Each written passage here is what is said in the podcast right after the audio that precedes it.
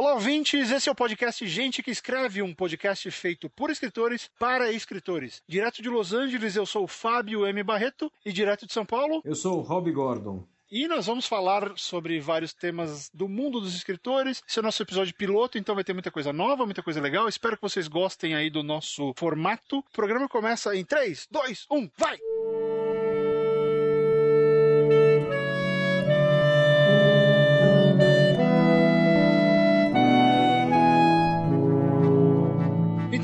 apresentações que a gente tem que se apresentar primeiro, né, Rob? Então, Sim. por favor, Rob Gordon, apresente-se ao ouvinte do Gente que Escreve. Olá a todos, meu nome é Rob Gordon, eu sou publicitário, jornalista, escritor, cronista, roteirista, roteirista de quadrinhos. Todos os seja, istas que você imagina. Todos os istas que você imaginar, ou seja, eu trabalho no Word. Meu, meu- meu local de trabalho é o Word. A sua mãe te pergunta onde você trabalha, aí você responde, responde no Word. No Word.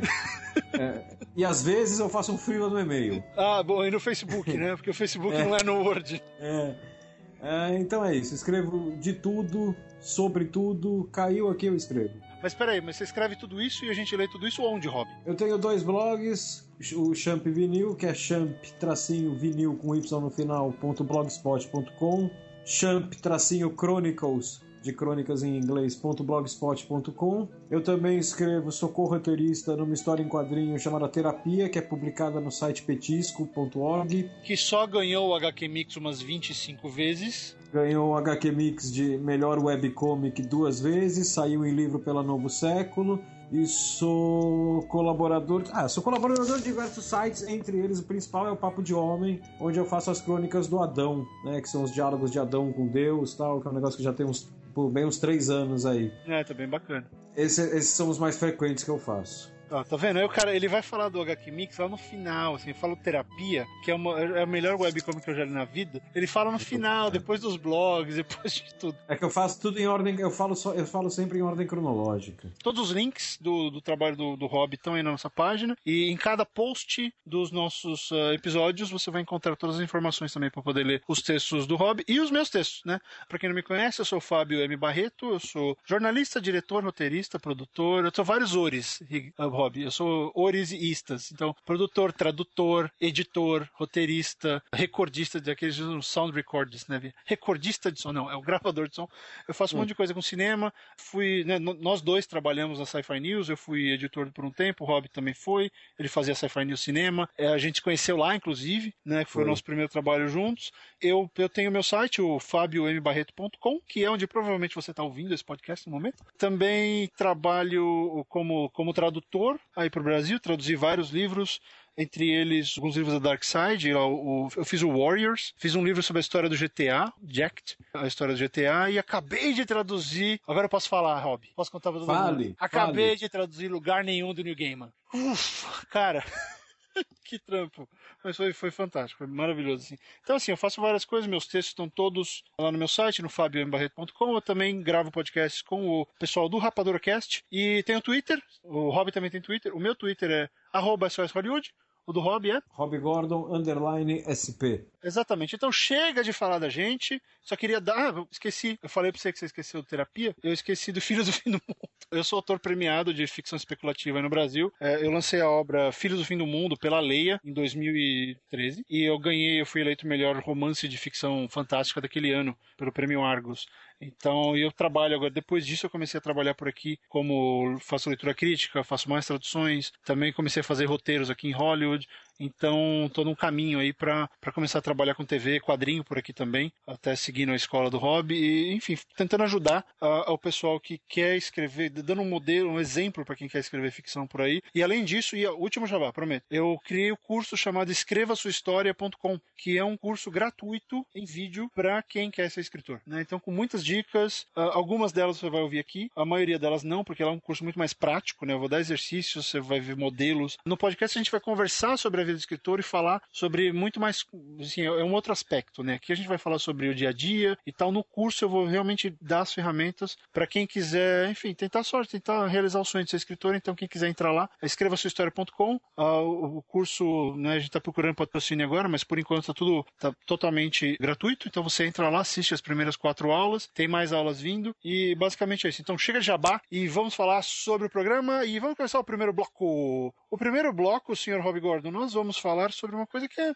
é uma pergunta. No, é, seria uma pergunta normal para um escritor ou a gente acha que ninguém, ninguém pensa nisso até a hora que você precisa pensar nisso? Porque você é Não. é obrigado a pensar nisso às vezes. É uma pergunta normal. É uma, é uma pergunta, pergunta, normal. Bem normal. É, e essa pergunta é: como começar a escrever? Você tem uma ideia? Tem uma ideia, tem uma ideia. Eu quero falar sobre os homens pássaro do planeta Pitir. E o que eu faço com isso? Tenho a menor ideia, né? E a gente chegou a discutir isso, né, Rob, de falar sobre como começar a escrever, só que a gente voltou um pouco, né? Porque Foi. a ideia é o que deixa a gente ciente de que eu quero escrever. E agora? Mas a gente já começou a escrever lá atrás, né? E onde é o primeiro passo, Rob? Onde a gente começa de fato a escrever? Olha, cara, eu, eu, eu não chamaria de escrever, eu chamaria de. Não, não, eu chamaria de contar histórias, né? Sim. Escrever nada mais é que um, um formato de você contar história. Então, eu acho que o lance de você contar histórias, putz, se a gente pegar aqui na, na, na indo, indo, mais longe que a gente puder aqui, cara, começa um, do, um dos começos é você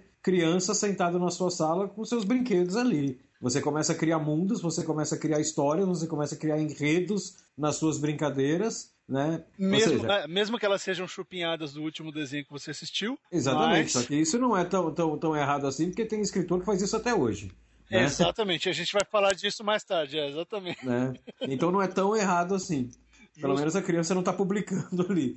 Mas Com o... certeza. Mas se você parar para pensar, cara, a base é a mesma. Então, assim, eu, eu vou, ser, vou até ser um pouco, sei lá, filosófico aqui. Eu acho que o homem tem, o homem, o, o ser humano ele tem isso dentro dele de contar histórias, de desenvolver imaginação. Tem algumas pessoas que continuam fazendo isso para sempre, outras param né? Outras perdem a, a, essa necessidade, sei lá, nem sei se é uma necessidade mesmo. Então, assim, a coisa vem lá da infância, né? Eu sei que eu brinco de criar mundos e personagens e heróis e bandidos desde moleque, eu nunca parei. Na verdade, não é que, putz, eu parei e um dia eu falei, pô, eu quero escrever. Não, eu nunca parei de fazer isso. Chegou um dia só que eu virei e falei, eu preciso começar a escrever o que eu tô pensando. Eu... Precisa guardar, né? Exatamente, exatamente. Preciso Mostrar guardar. pros outros. Cara, o, o, quando eu criei meu blog, eu criei meu blog Putz, eu, eu, não lembro agora se é 2006 ou 2007, acho que é 2006. É 2006, acho. Eu, eu, eu, comecei, eu criei o blog justamente para isso. Eu falei, eu preciso ter um lugar para guardar os textos que eu, que eu faço, porque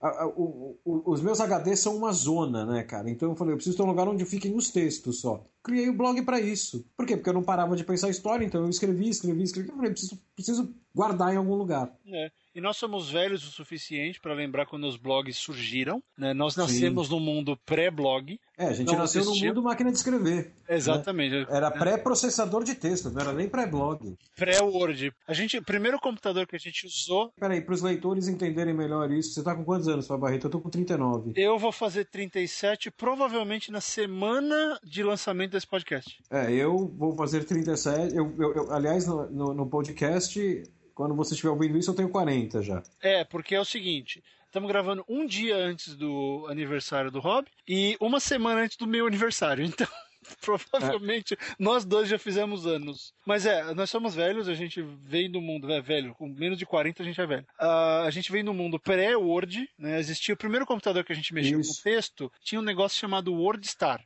que era um programinha é. de DOS, que você se matava para escrever, não dava para formatar nada, e você imprimia numa impressora matricial, aquela que faz. Sabe? Aquela que, que acordava a família inteira de madrugada quando tinha que imprimir trabalho de faculdade. exatamente. Enfim, é, mas é, digredimos, vamos, vamos sair da nossa digressão e, e, voltar. Mas aí eu queria construir em cima do que o Rob falou. E, né, você começa ali. Outro dia, minha filha, ela foi num. Teve um festival de filminhos na escola dela, e eles estão o quê? Ela tá na terceira série, tinha que criança da primeira da segunda série fazendo filminhos e a visão deles tinha um lá que era assim, eram bonequinhos. E ele, lá vão os soldados da destruição de não sei o que. Sabe? Esse era o filme. Era o.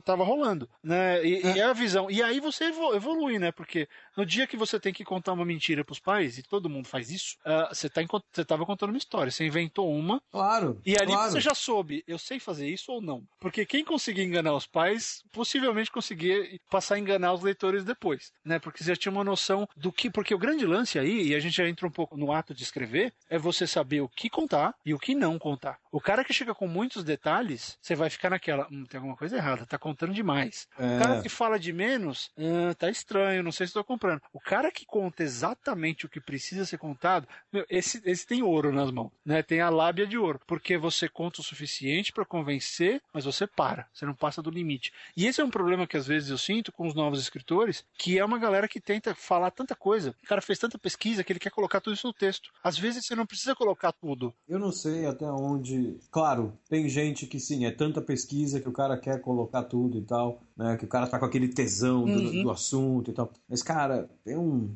Tem uma prática aí que eu, putz, eu não, não, não gosto muito. Qual é? Fala aí. É, é, não, que é o seguinte: o cara escreve um texto. Não, melhor, eu vou, eu vou dar um exemplo prático uhum. aqui. Eu tava, no, eu tava uma vez num evento de terapia, num bate-papo na FENAC, aqui em São Paulo, lançando terapia quando ele saiu para o Novo Século. Né, e aí a conversa caiu em roteiro e tal. Daí um menino perguntou para mim na plateia sobre exatamente sobre o que a gente conversou, né? Como começar a escrever e tal. Eu peguei, ah, conversei, respondeu o menino, não lembro direito o que é o assunto dele, não, porque eu tenho uma história programada e tal, né? E essa história que aí é, é, é um negócio que me pega. E essa história vai virar uma trilogia e não sei o quê, porque hoje tudo é trilogia, né? Uhum. Eu pensei assim, vem cá, desculpa, eu não, não, não, não, não li sua história, mesmo porque sua história não está escrita. Como você sabe que, que é uma trilogia se você está começando, pelo que eu entendi, está pensando nessa história há uns 10 dias só? Não, é porque vai ser grandioso e tal. É, então eu, o ponto era o seguinte: ele estava mais preocupado em escrever uma trilogia do que em escrever. Sim, ele estava mais preocupado no formato do que no que ele colocou. É, exatamente. Não, e o formato tinha que ser trilogia, porque tudo é trilogia. Né? Aí eu virei para ele e falei: cara, eu vou te dar um conselho. Você já tem o personagem principal mais ou menos delineado na sua cabeça? Ele, já. É, e, ele vai no primeiro livro, vai fazer isso, no segundo ele vai não sei o quê, no terceiro eu ainda estou meio em dúvida e tal. Eu falei, cara, posso te dar um conselho? Escreve primeiro. Pega esse personagem, né, põe ele dentro da casa dele, faz ele ir até a cozinha, faz uns três páginas dele ir até a cozinha, tomar café e pensar sobre a vida. Primeiro conheça o seu personagem, né? Porque talvez você esteja falando de um personagem que não aguenta uma trilogia. Sim. Ou melhor ainda, talvez você esteja trabalhando com um personagem que não quer uma trilogia. Um personagem que não né? precisa de uma trilogia. É, ele não precisa, ele não quer, não tem porquê, né? Então, assim, para com esse negócio de eu vou, eu vou fazer um livro de 600 páginas e a continuação. Cara, conta uma história, só isso. Você só precisa contar uma história. Quem determina o, o, o, tamanho da história é a história, não é você antes de escrever. É, e aí, Rob, eu preciso dar um, uma informação que eu recebi recentemente, que é o seguinte, isso vai estar bastante no curso, né, no Escreva Sua História no meu curso, e eu vou dando várias dicas do que eu aprendi com o que eu vou falar agora no, nos podcasts. É, eu fiz um curso semana retrasada, foi um curso fabuloso eh, de uma oficina literária chamada Writers of the Future. É aqui em Los Angeles, é um grupo muito pequeno de escritores que é convidado para participar, e por causa do meu desempenho aí com Filhos do Fim do Mundo e de eu estar escrevendo os roteiros aqui de alguns contatos, eu fui convidado. Fui o primeiro brasileiro a ser convidado para participar dessa oficina, e essa oficina foi dada por ninguém menos que um cara chamado David Farland, que, que, que criou um negocinho chamado Rune World, que é uma das maiores séries de, de fantasia, de fantasia. daqui, que também é que cujo pseudônimo é Dave Wolverton, que escreveu um livrinho besta de Star Wars chamado The Courtship of Princess Leia, que é um dos livros mais doidos, legais e bem escritos de Star Wars. Então, esse cara tava, era o mediador do workshop e os palestrantes foram Orson Scott Card, Kevin J. Anderson, a mulher dele, a Rebecca Modesta, e duas meninas que são que estão explodindo aqui, que elas são as ah, como que é o nome delas? É, é Bri, Brianne e Brie, elas são as Winner Twins. Elas escrevem ficção científica adolescente desde os 12 anos de idade. Sei. E, vem, e publicaram por conta, sabe? Que, para quem aí conhece a Carolina Munhoz, imagina duas dela. Uhum. Com aquela energia toda louca e ensinando gente. Né? Então, assim, foi um. Elas têm, do... elas têm 20 anos agora. Só que, cara, o que aquelas meninas já fizeram, você fala assim, ok, e estão fazendo FC, não estão escrevendo chiclete, não estão pra, pra falar, ah, não, é, eu tô, tô elogiando porque deu curso. Não, estão escrevendo ficção científica. Estão fazendo outro, não estão na coisa do vamos fazer escrever uh, romancezinho, não, estão escrevendo ficção científica. É melhor, não, não, mas elas estão indo para outro caminho. Elas não estão só indo uh, na,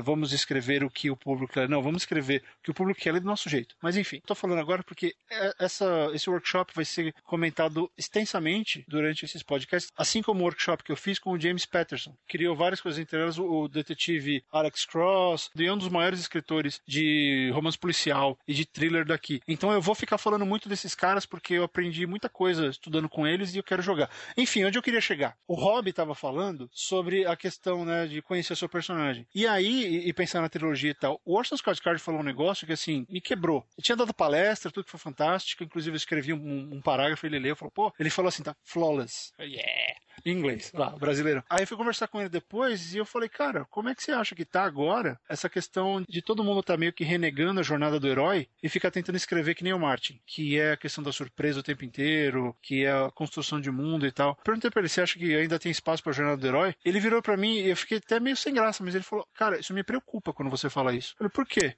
Falou, porque você não pode ficar escrevendo uma história pensando no, no poder arquetípico dela. Ficar pensando em, em, que tipo de história ela vai ser, ficar pensando na forma dela. E você tem que escrever. Quando eu escrevo alguma coisa, eu estou escrevendo a história. E essas coisas todas, elas têm que estar embutidas em mim, não no que eu estou escrevendo. Sim, no sentido claro. de deixa a história ter a simbologia dela sem forçar a simbologia na história. né? Porque quando você faz isso, fica na cara. Tem muita, especialmente fantasia nova, que você vai ler e tá super jogado. Olha, esse daqui é o elemento recorrente. Então, o, o sábio, né, o, o, elemento do poder, o instrumento de poder, ele vai aparecer aqui. Olha aqui, isso aqui é uma jornada, ele está saindo do escuro, da caverna onde ele mora. O arquétipo ele tá virando clichê. É, exato. fantasia. E aí, quando o Washington Scott Card, para quem não sabe, é o, o, escritor, o autor de Jogo do Exterminador, toda a série do Ender's Game, uh, fez uma série chamada, uh, eu não sei, não sei se saiu aí ainda, mas o primeiro livro é Lost Gate, que é tipo um Harry Potter, mas com deuses não nórdicos.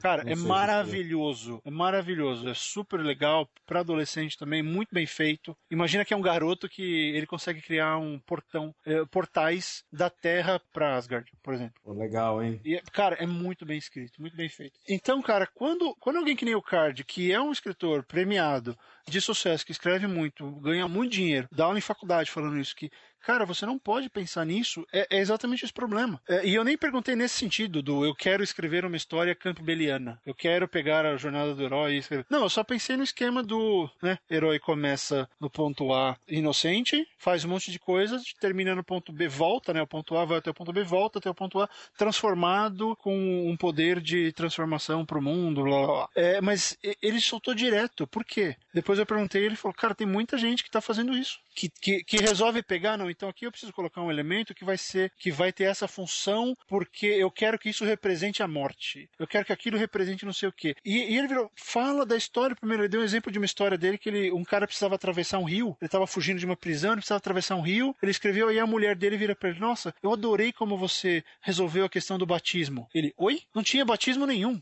Só que passou pela cabeça dele, pelo filtro dele, que ela, aquela construção que ele fez, ela passou para a esposa dele que era um batismo. E aí aí volta para nossa para nossa pergunta que o, o, ato de começar a escrever ele tem a ver com prestar atenção, ele tem a ver com internalizar conceito, transformar conceitos que você acredita ou não como algo parte de você, porque a sua escrita vai reagir a isso. Uma escrita normal, fluida, ela tem que reagir aos seus conceitos, aos conceitos que você quer trabalhar, mas não de forma descarada. Então, existe uma diferença entre a escrita reagir ao conceito e você torcer o braço da escrita obrigando ela a reagir ao conceito. Exatamente. Chega aqui, olha só, agora esse personagem vai pegar e vai fazer uma citação a um outro personagem que eu gosto só porque eu quero. Aí você pergunta, agrega pro personagem? Agrega pra história? Hum, não. Então faz agregar de outra maneira, né? Um, um, um parênteses rapidinho aqui, esse negócio de você fazer citação a personagem, se você pegar o, o, o Nick Hornby, que indiretamente é da onde vem meu, meu, meu nome profissional, né, do Alta uhum. Fidelidade,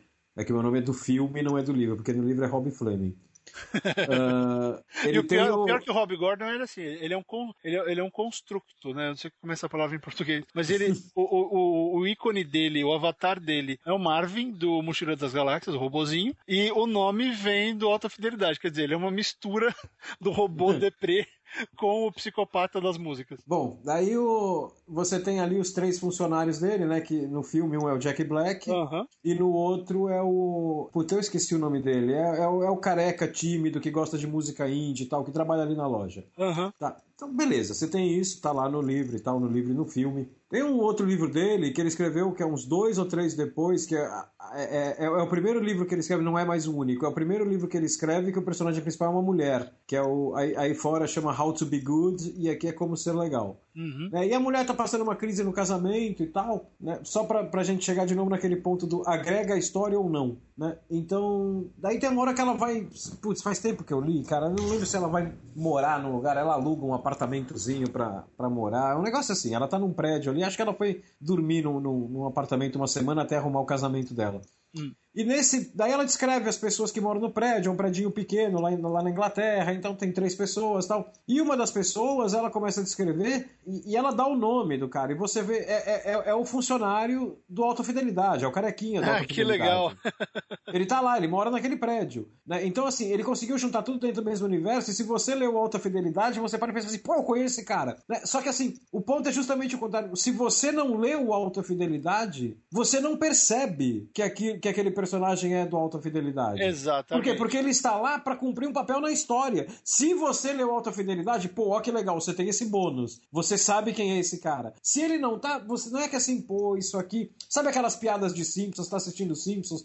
De repente tem uma cena que você para e pensa assim, meu, isso com certeza é citação a algum filme, alguma série que eu não sei. Né? Porque o desenho saiu do esquema narrativo e fez uma cena de 10 segundos diferente. Uhum. Né? Então, lá não, lá não. O personagem ele tá cumprindo todo um papel que é bem pequeno, mas ele cumpre dentro da história como ser legal. Se você não conhece outro livro, cara, você perdeu a citação e isso não fez diferença nenhuma. Então, assim, o papel primordial de qualquer personagem, de qualquer símbolo, de qualquer conceito é servir a história. Cara, se ele vai servir também para quem leu outra história, melhor ainda. Melhor mas ainda. Se ele não serviu a história, ele não, ele, ele não funciona. Ele é não, simples, tem lugar, ele, não ele não tem lugar. É, e, ele e, não tem porquê. Ele não tem porquê. É, e isso, voltando, tudo isso, olha só, tudo isso tem a ver com o ato de como começar a escrever. Porque às vezes você pode estar escrevendo sem colocar uma palavra no papel, no Word, no que for, porque você está pensando nessas coisas. E, e, tem gente que precisa pensar mais do que outras pessoas. Tem gente que já senta e quer escrever um, dra um, um rascunho direto, né? Conheço gente que nem pensa. Ah, a ideia é essa, eu vou escrever um livro sobre dois ratinhos que mandaram construir a Terra. Blá, blá, blá. Vai lá e senta e vê o que saiu. Tem gente que fica fazendo outlines por meses, até falar, ok, eu sei exatamente o que eu vou escrever, agora eu executo. Né? Você tem que pensar.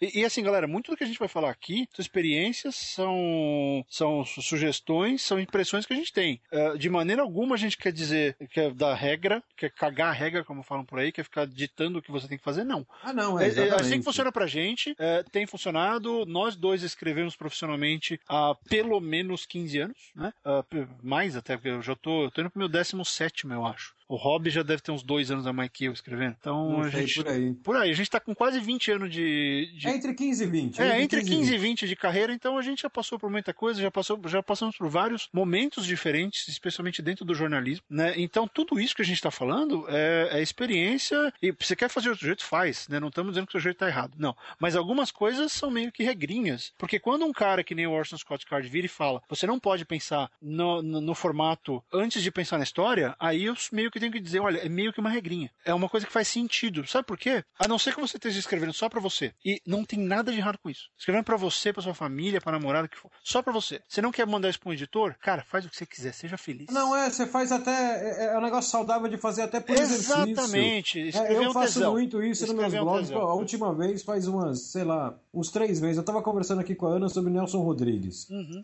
E daí eu parei, virei e falei assim.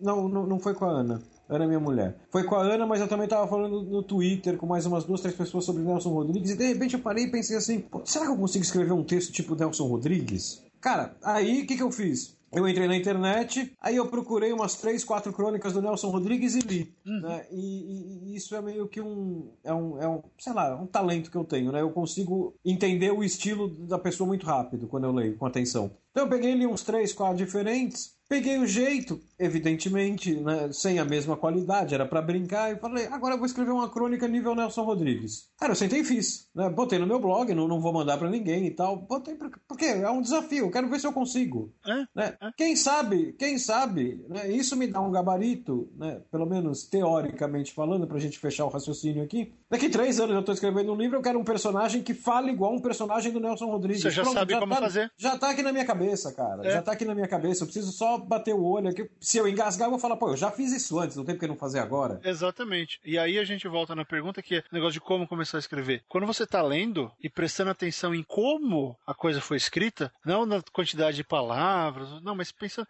como o autor que você adora construiu a cena, construiu o personagem. Quando você começa, começa a perceber, putz, ele fez isso aqui, ó. Ele colocou o cara no começo, tem só um pouquinho de informação, no final do capítulo sabe tudo. Ou então ele te deu tudo de uma vez e foi escondendo as informações. Ou ele te contou um monte de coisa e ninguém, ninguém concorda com ele. Então, é, é, cada autor vai fazer de um jeito, você vai fazer diferente. Porque é o grande desafio, é sentar e, começar, e tentar fazer uma coisa diferente. Mas ficando aqui na questão de como começar a escrever, observando, lendo e prestando atenção no que, no que você está lendo. Não só, eu, eu faço assim, primeiro eu leio a história e depois eu volto lendo a estrutura. Eu volto entendendo que tipo de informação o autor me deu, onde ele colocou, por que ele colocou, que horas ele colocou, uh, entendendo onde o personagem entra, por que que naquele capítulo tem duas linhas de diálogo, no capítulo inteiro. O resto é narração. No seguinte, tem diálogo pra caralho. E eu não sei por quê. Eu começo a olhar, por que, que ele fez isso? Eu começo a entender as razões. Só que olha só, em momento algum eu tô pensando, não, aqui, aqui ele inseriu o, o, o assunto recorrente. Não, a história, mesmo lendo a estrutura, a história continua ali, sabe? Eu acabei de passar quatro meses com o Neil Gaiman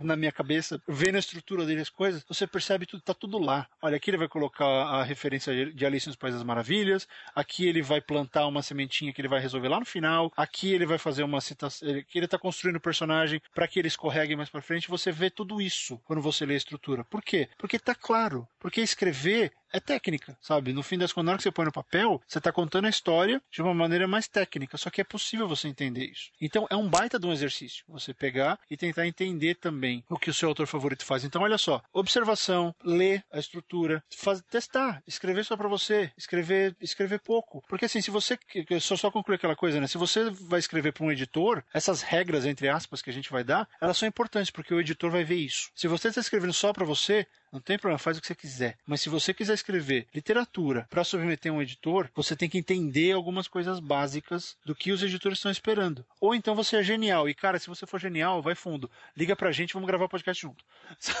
porque. Ah, sim, com né, certeza. É, porque é, é, assim, a genialidade ela supera qualquer, qualquer formato, ela vai aparecer, independente de eu, de eu e do Rob gostar, falar ou não. Então, se você é um, é um escritor genial, vai fundo e eu quero estar na sua fila de, de, de autógrafo porque eu vou querer ler seu livro. Barreto, vamos, vamos fechar esse bloco com, com, com uma pergunta. Pergunte, Aqui, Rob Gordon. Que um dos primeiros passos para você começar a escrever, ou pelo menos a pensar o ato de escrever, é quando você está lendo um livro de um escritor que você gosta e você começa a ir além da história. Né? Porque tem livros que você está lendo quando você é criança, tem livros que você está lendo e você está lá empolgado com a história tal. E tem outros que você começa a ir além, você começa a pensar em formato, em linguagem, né? Que você fala, pô, uhum. aquele usou isso, aquele usou sim, aquilo, sim. foi o que você falou. É, eu acredito, posso estar errado, eu acredito que isso acontece entre ali os seus 9, 12, 13 anos, a primeira vez que isso acontece. Hum. Caso tenha sido nessa idade com você ou não, com qual idade foi, mas assim, quem foi o escritor que fez você prestar atenção nessas coisas a primeira vez? Cara, demorou comigo, não foi tão cedo assim não, porque eu lia muito a história. Naquela época, assim, demorou, eu nunca quis ser escritor, né? Isso para mim era, era uma coisa inalcançável, porque pra, quando eu era moleque, o nome dos caras que escreviam era assim, os caras eram quase deuses para mim. Nossa, o cara escreveu um livro, ele escreveu tudo isso aqui. Você tem que ser muito inteligente para escrever. Você tem que ser um deus. E eu tinha uma relação diferente com eles. Mas isso daí que você, isso que você perguntou aconteceu comigo no primeiro ano de faculdade na verdade. Foi quando eu conheci o Asimov. Quando eu conheci, eu li a Fundação pela primeira vez, e aí comecei a ler o Luke Star, que era o, o herói mais adolescente dele, né? O uhum. Aventureiro uhum. das Galáxias. E ali eu comecei a mergulhar, porque eu estava começando a escrever na faculdade e eu já estava trabalhando no Estadão. Então escrever começou a fazer parte da minha vida. E naquele momento eu comecei a me preocupar com estrutura. Até então eu escrevia para mim. Até então eu escrevia para escola, escrevia para namorada, eu escrevia carta para família, a família adorava, tá? mas era mas tudo interno. você, você era leitor, você nunca tinha parado um livro antes e pensado assim, porra, aqui ele fez isso ao invés de fazer isso aqui que é o que eu teria feito. Não, eu lia, eu lia três, quatro vezes a mais para ler a história de novo. Entendi. Porque eu, eu era tão apaixonado pelas histórias, e aí eu vou Pela história depois... em si, né? É, pela história em si. Por exemplo, Alice no País das Maravilhas, eu, eu adorava, foi o primeiro e único livro que meu pai me deu na vida. Meus pais não eram muito de ler, então eu, eu sempre era um cara também muito de, de assistir TV. Né? A maioria do, das coisas que eu sei foi assistindo TV e tal. Então, a questão de ler, eu, eu passei a ler muito mais entre o segundo colegial e o primeiro ano da faculdade. Entendi. Porque foi quando eu fui pro cursinho, e aí eu comecei a ler uma porrada de coisa. E aí você tava naquele ano de cursinho, você vai ler todos aqueles livros por obrigação, né? Ah, então sim. a gente vai ler Memória Sargento de Milícia, Dom Casmurro, você começa o Guarani, você vai lendo um monte de coisa pra pra entrar na FUVEST. A leitura por prazer e pra, que eu comecei a mudar pra estrutura foi com o jornalismo. O jornalismo me deu isso, porque eu tava aprendendo a escrever. E aí eu falei, putz, olha só, que coisa que o Asimov fez aqui. Aí eu comecei a aplicar tudo, né? Aí voltei a vários livros que eu gostava, voltei a outros autores, comecei a fazer isso com o Júlio Verne, que eu adorava. Eu tinha lido 20 mil léguas submarinas, uma porrada de vezes. E nunca tinha feito isso, porque a história era tão louca pra mim que eu ficava, caralho, que lindo. Pra mim foi um pouco mais cedo. Hum. Pra mim, para mim eu, eu até acho que eu exagerei aqui entre 9 e 12. Eu acho que não. Deve ser entre uns 12 e uns 14, por aí. É, a Ariel tem 9 e ela não, não, não rola Não, isso. não, não, não, não. Eu viajei aqui. É entre uns 12 e uns 14. É. Porque, meu, eu tô quase com 40, né, cara? Então, assim, 13, começou a 9, é tudo igual né? mim, é, É. tudo igual, cara. Ficou tudo lá atrás, né? É tudo, tá tudo dentro daquele enorme conjunto da minha vida que é faz tempo pra caralho. É, que se você assistiu o, o Divertidamente, já tá toda aquela parte de memória antiga e os caras estão jogando fora. Exatamente. É. Mas comigo foi, foi também, acho que com uns 13, 14, é a cidade que eu tô falando agora, e, e- e certamente foi Veríssimo, né? Porque eu adorava Veríssimo, né? É um gosto que eu herdei do meu pai, o meu pai é louco pelo Veríssimo, Uhum. e eu, eu peguei uma vez o. Então eu pegava, assim, com 13 anos, eu pegava pra ler os livros do meu pai. Tinha Velhinha de Taubaté, tinha Na Lista de Bagé, tinha um que eu era enlouquecido, que era o Ed Morte. E daí, putz, quando eu peguei, eu tinha uns 14 anos, saiu Comédias da Vida Privada do Ah, é. Veríssimo. Aquela coletânea com acho que 101 crônicas, sei lá. Cara, e eu comprei aquilo, aquilo durante uns dois anos foi a minha bíblia. Eu fiz isso com o Mário Prata depois. eu li aquilo e eu ia vendo, pô, de repente eu comecei a entender assim, cara, é, porque fazer crônica é um negócio que todo mundo, muita gente vai me pedir dica de como fazer crônica, né? Fazer crônica é um negócio que é difícil demais, cara. Porque assim, você tem que, por exemplo, você vai fazer uma crônica sobre um casal, né? Cara, você tem que botar o, leitor dentro da casa do casal, sabendo uma particularidade do casal, ou do marido, ou da mulher, ou de ambos, que é o que vai detonar a história, e é o que vai se resolver no final. E, e assim, então você tem que dar quase que um pouco de intimidade pra ele, sem contar nada. Você tem que transformar o cara em íntimo do casal com uma ou duas informações. É, e aí, você quer saber uma coisa? A gente vai falar mais disso próximo bloco, porque a gente vai falar de diálogo. E aí você já fala disso. Verdade. E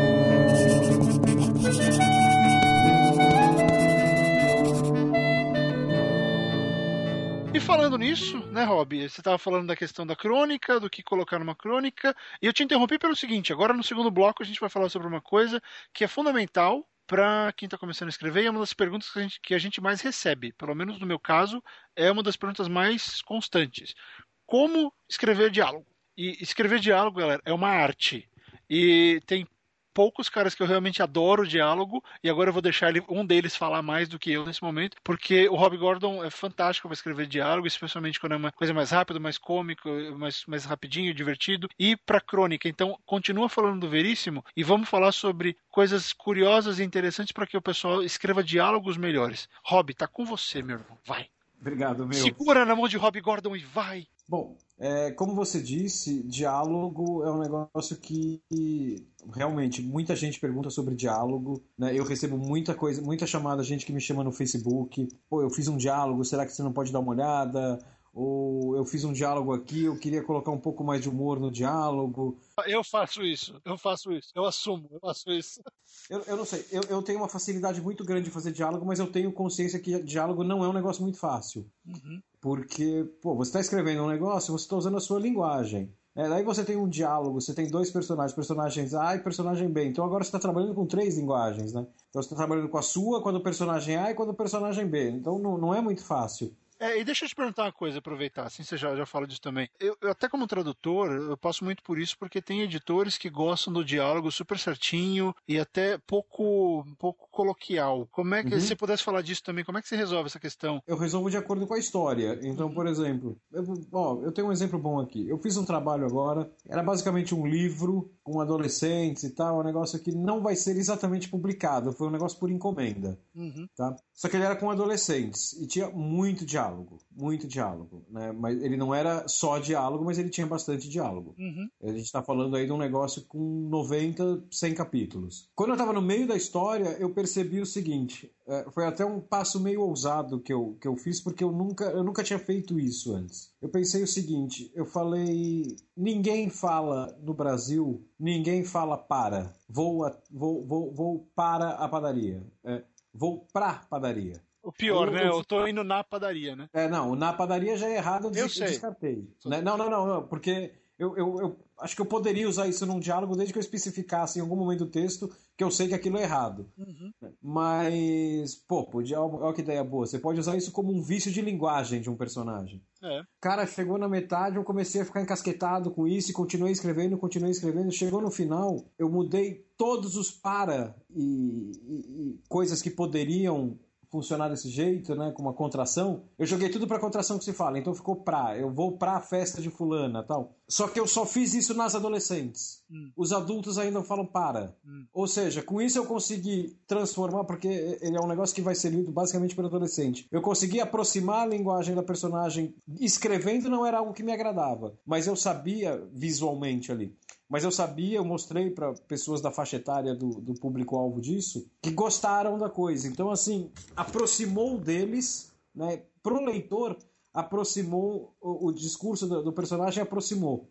E Sim. pra mim, reforçou a identidade de quem é adulto e quem é adolescente. O adulto fala mais certo. Né? O adulto ele fala mais ponderado. O adolescente na história não. As adolescentes que tem ali, elas são mais espivitadas, vai? Uhum. Mas, mas aí foi. foi eu, eu acho que é o seguinte: o coloquial ou não, eu acho que depende da história, depende do ambiente que a história se passa. Mas isso diz muito, né? Acho que a grande questão é que como o personagem fala, e até os usos que você falou, dá pra usar como vício de linguagem o cara que fala errado. Ali É, erra dá pra usar coisa. como vício de linguagem e dá pra, lin- e dá- e dá pra, e dá pra, pra usar até como reforçar. Você usar a linguagem do que você está usando no diálogo, ela reforça a emoção do cara, do personagem. Então, por exemplo, uma- vamos imaginar aqui uma briga de casal. Uhum. Tá? Se você, o cara fala um negócio e a mulher responde, não, você está totalmente errado, a mulher ela pode até estar começando a se enfesar com o cara e ela está discordando. Agora, se, a se o cara falar algo e a mulher responde, puta que pariu você, Você cara, já puta sabe. que pariu você é uma frase que não existe.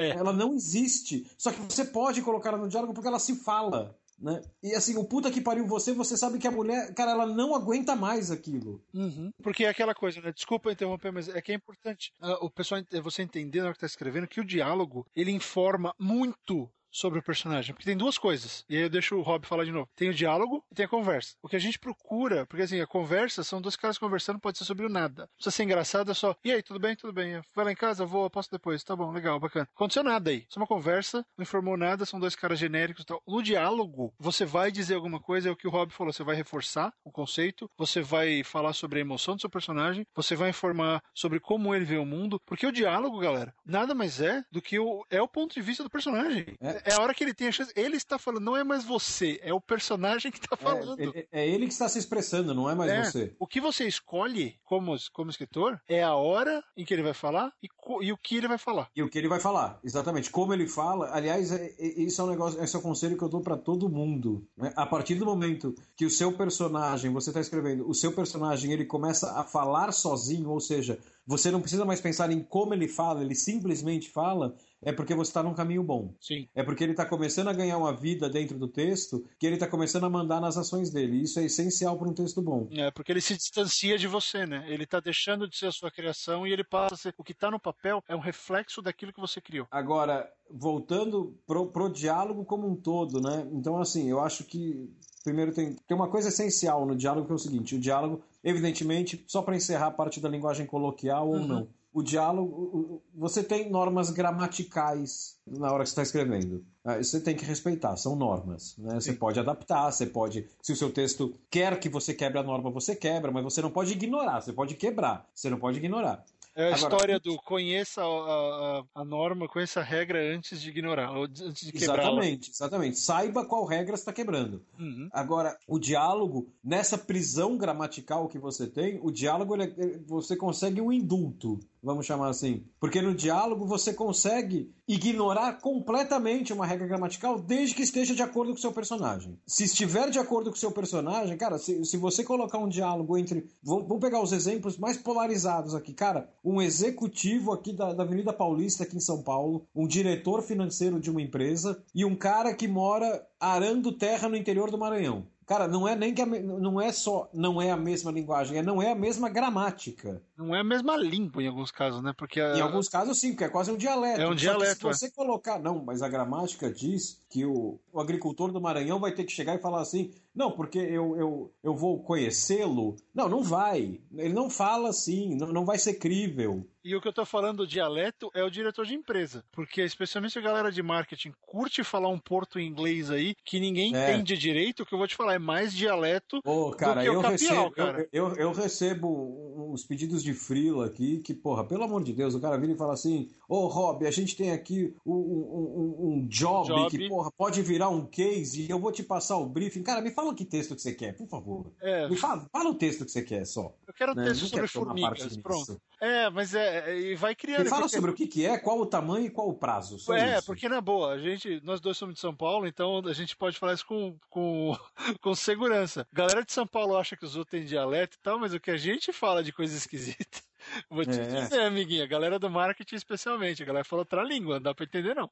Agora, voltando pro, pro que puxou todo esse bloco, que foi o negócio da crônica, né? Uhum. Que eu tava falando, crônica é um negócio extremamente difícil de escrever. É muito difícil, porque você tem um espaço muito curto de texto, uma quantidade muito curta, e você tem que criar totalmente um universo, tá? Com uma história dentro desse universo, com começo, meio e fim, e que, cara, vamos dizer que sua crônica tem, sei lá, 15 parágrafos. Se no terceiro parágrafo o leitor não está se sentindo como se ele conhecesse o personagem principal de algum lugar, a sua crônica está errada. Já era.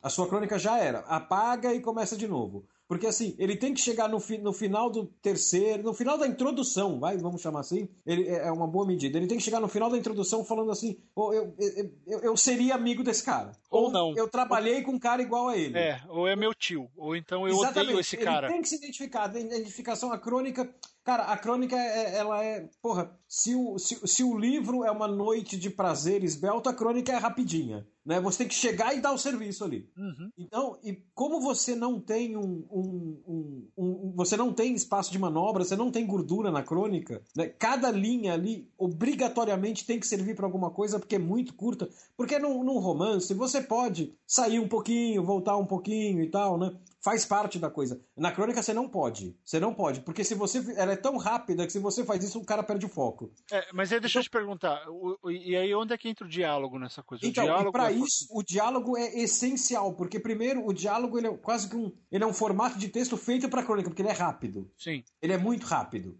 Né? Vocês, você lê muito mais rápido. Segundo, cara, já que o texto é rápido, usa o diálogo para acrescentar informações. Então é o que eu falei, a história do puta que pariu você. Pô, eu começaria uma crônica fácil com puta que pariu você, Marcelo. E aí é, é um diálogo. E aí eu coloco já na segunda frase assim, ah, dá um nome de mulher aí.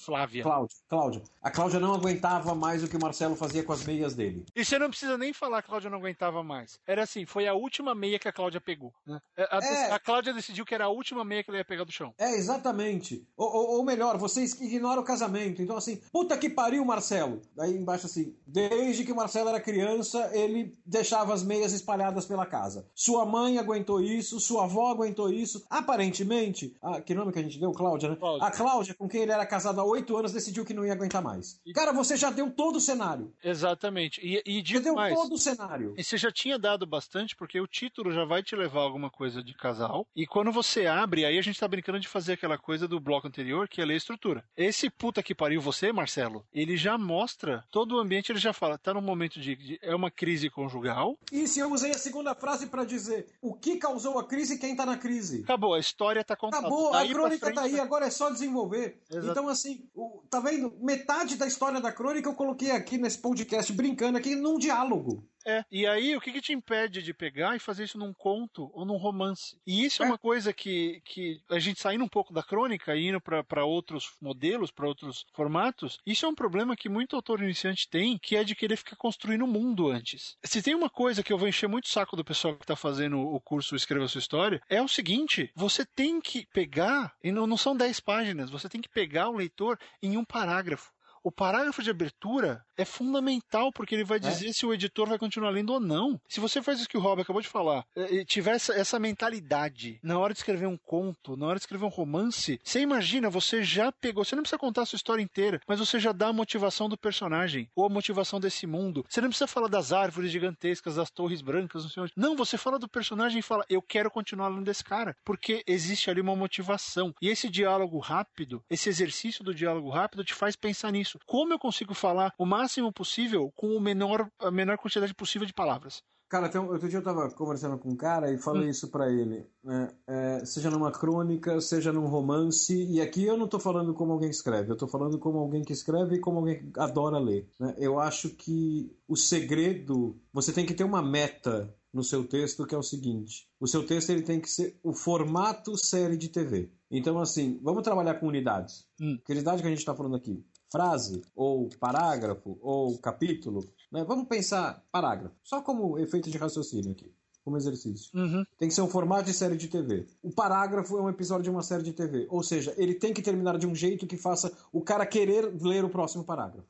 Que é o famoso gancho. É o gancho, exatamente. Você, você não vai conseguir terminar todo o parágrafo com um gancho. Mas se você tiver essa meta, porque vai ficar forçado. Mas se você. E você não vai conseguir porque é, é inumano isso. Sim. Agora, se vo, porque a gente não tá falando de uma história de 45 minutos, estamos falando de um parágrafo de seis linhas. Agora, se você se você tiver essa meta para você, o seu texto ele vai ficar mais agudo. Por quê? Porque você vai falar assim, cara, eu preciso fazer com que o cara queira ler. Então, assim, vai chegar uma hora que, porra, já aconteceu comigo, eu tô escrevendo um negócio e falo assim, porra, nem eu quero ler essa merda que eu tô escrevendo, é, cara. Por que, que você acha Tá chato pra cacete isso é, aqui. É, é. a maioria dos livros que não vão pra frente, e, e, e, vamos ser sinceros, você que já começou a escrever e não conseguiu terminar o romance, o conto que for, a maior razão, uma das principais razões, eu aposto, porque já aconteceu comigo, a maior razão pela qual você não continua, não conseguiu terminar é porque você não tava gostando. E se é. tava gostando é porque tava chato e ruim. Cara, eu quando eu tô escrevendo um negócio maior, que, que eu. Porque assim, eu escrevo muito rápido, você sabe. Eu sento no uhum. computador com uma crônica. Eu também. Eu, eu faço uma crônica. Bom, que, para quem não sabe aqui, deixa eu falar rapidinho de, é. uma coisa que eu fiz aqui dos, dos, ouvintes, quem não sabe, que foi quando eu fiz o 24 Horas, 24 Crônicas. Que eu fiquei, isso foi em 2011, acho. É. Eu fiquei 24 horas acordado, sentado no computador escrevendo no Twitter. Então eu tava no Word e no Twitter, só isso. Então o que, que eu fiz? Eu escrevi uma crônica por hora. Aí, para as pessoas não acharem, pô, esse cara escreveu tudo antes, é um filho da puta, escreveu tudo antes e tá aqui falando que tá escrevendo ao vivo. Não, eu podia o tema ao vivo. Então era assim, dava 8 horas da noite, eu falava, hora redonda, me deem um tema. Daí as pessoas que estavam acompanhando o que eu fazia no Twitter falavam, ah, escreve sobre A, sobre B, sobre X, sobre 3.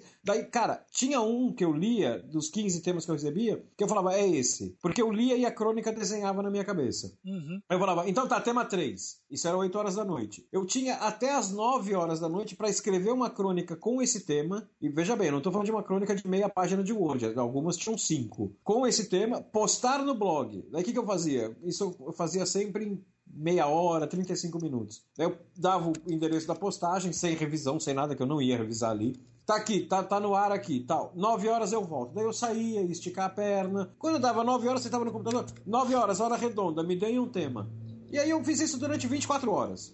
Né, isso virou livro que, eu lancei independente, com outras 24 crônicas, fazer um jabá aqui, outras 24 crônicas que sugeriram e eu não usei, né, com temas que sugeriram. Tá, no, no, meu blog tem o endereço para comprar o livro. O endereço Agora, vai estar aqui no nosso site e também no post, vai estar tudo postagem aqui. dessa desse Agora, então isso não é parâmetro, porque é um texto que eu sento e eu, eu escrevo, tem texto que eu sento e eu escrevo no tempo de um cigarro. Agora, isso que você falou do o livro não foi para frente porque você não tá gostando, cara, quando eu tô escrevendo algo que é maior, que eu tenho que sair do computador para dormir, eu tenho computador, sair do computador para resolver minha vida, para viver, pra... né?